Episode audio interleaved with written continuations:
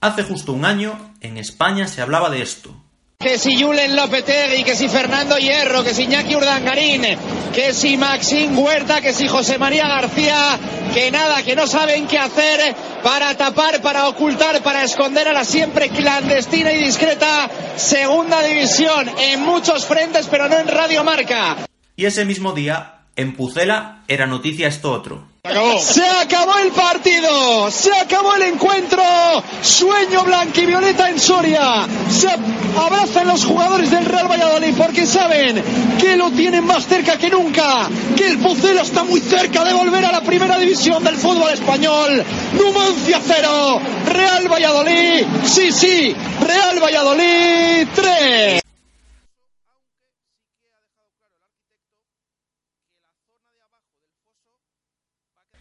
Exactamente 365 días después de la dulce resaca de Soria, muchas cosas han cambiado. En materia deportiva, Julen Lopetegui ahora entrena al Sevilla, Fernando Hierro busca equipo, y José María García ha declinado en el último momento una propuesta del que les habla, la de contar y cantar, de manera más o menos resumida, las verdades del barquero en lo tocante a los últimos 12 meses de un Real Valladolid que le duela a quien le duela en Girona, ha permanecido por méritos propios en la siempre mediática y glamurosa Primera División. Así que con permiso de García, allá vamos nosotros.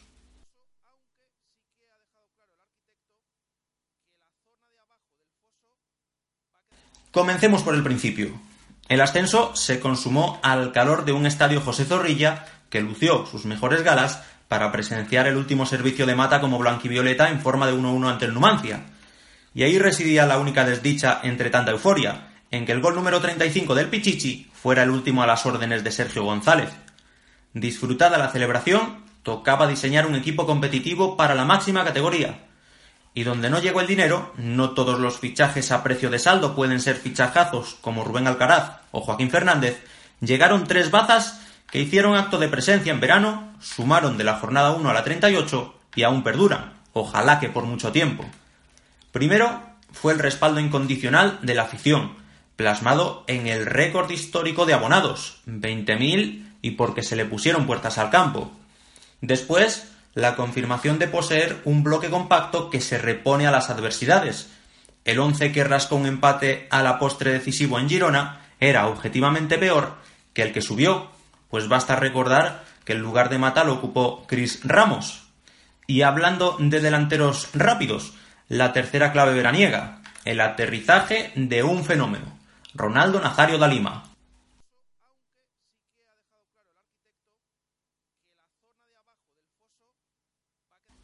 Ronaldo llegó, vio, renovó a Sergio González y venció. Venció el Real Valladolid cuatro partidos del tirón ante Levante, Villarreal, Huesca y Betis para romper el hielo y espantar fantasmas. Los tres puntos de 15 iniciales eran cifras de descenso, pero los 15 de 27 tras esa racha triunfal eran síntoma de competitividad y de revolución. El Pucela pisaba puestos europeos, no perdía fuera de casa y tuteaba al Madrid. Se reponía a cualquier problema, a la falta de gol, a los resultados adversos y hasta a decisiones que tomaba o dejaba de tomar el bar. ¡Ah, y el bar!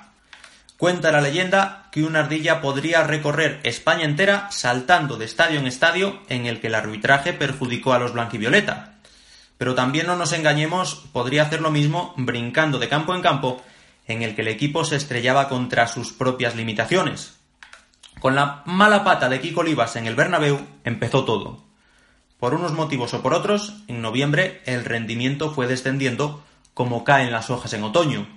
Menos mal que había colchón y que este aumentó con la conquista de Anoeta por parte de los Antonios y con el agónico empate en la catedral que tuvo un punto de profanación. Planazo de fin de año.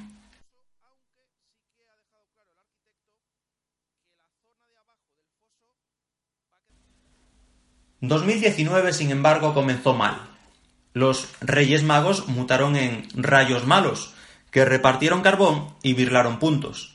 Esa derrota del Real Valladolid ante los vallecanos hizo saltar las alarmas, porque se le daba vida a un teórico rival directo como había sucedido un mes antes frente al Leganés. Pero lo peor estaba por venir.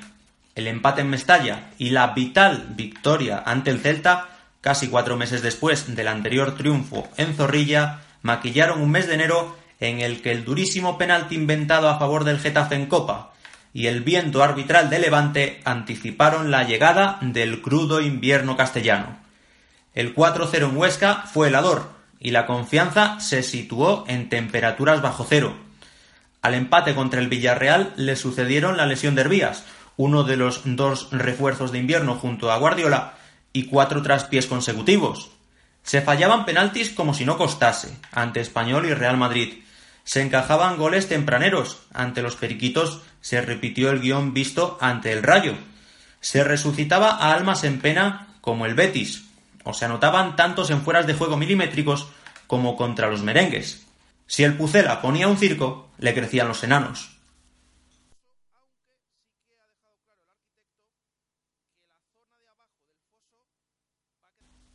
Por suerte, los blanquivioleta demostraron ser un grupo de armas tomar en aquel mágico tiempo de prolongación en casa de Mendilibar. Por desgracia, llegó el parón de selecciones. El enfermo salía del coma inducido, pero aún estaba lejos de ser trasladado a planta.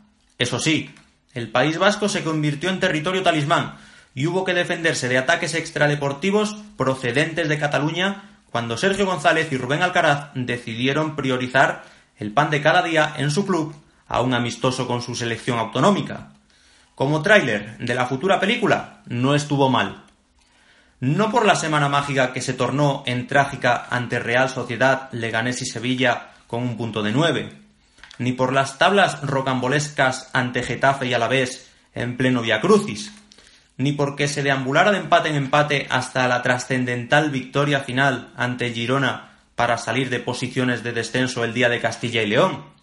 Ni siquiera porque en ese duelo juego y resultado fueran de la mano, se recobrara el espíritu del ascenso y en Esunal se consagrara como el complemento perfecto de Sergi Guardiola. La trama principal del largometraje se desarrolló en mayo.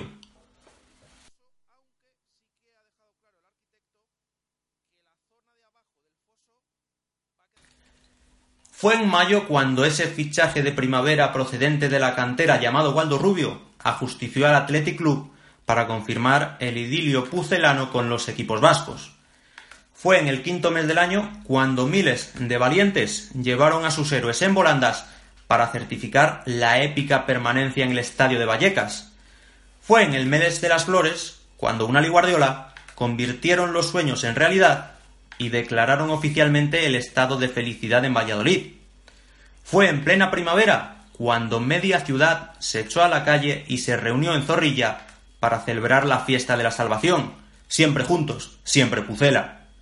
Y sí, también fue en mayo cuando el hedor de las cloacas del fútbol español se erigió en pesadilla conocida como Operación Oikos,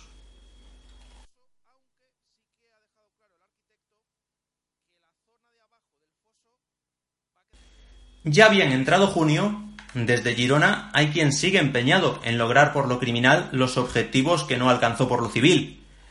Señal inequívoca de que no todo el mundo puede conseguirlos luchando en buena lid y proclamar, con el mismo orgullo y un futuro mejor que después de Soria, viva el Real Valladolid.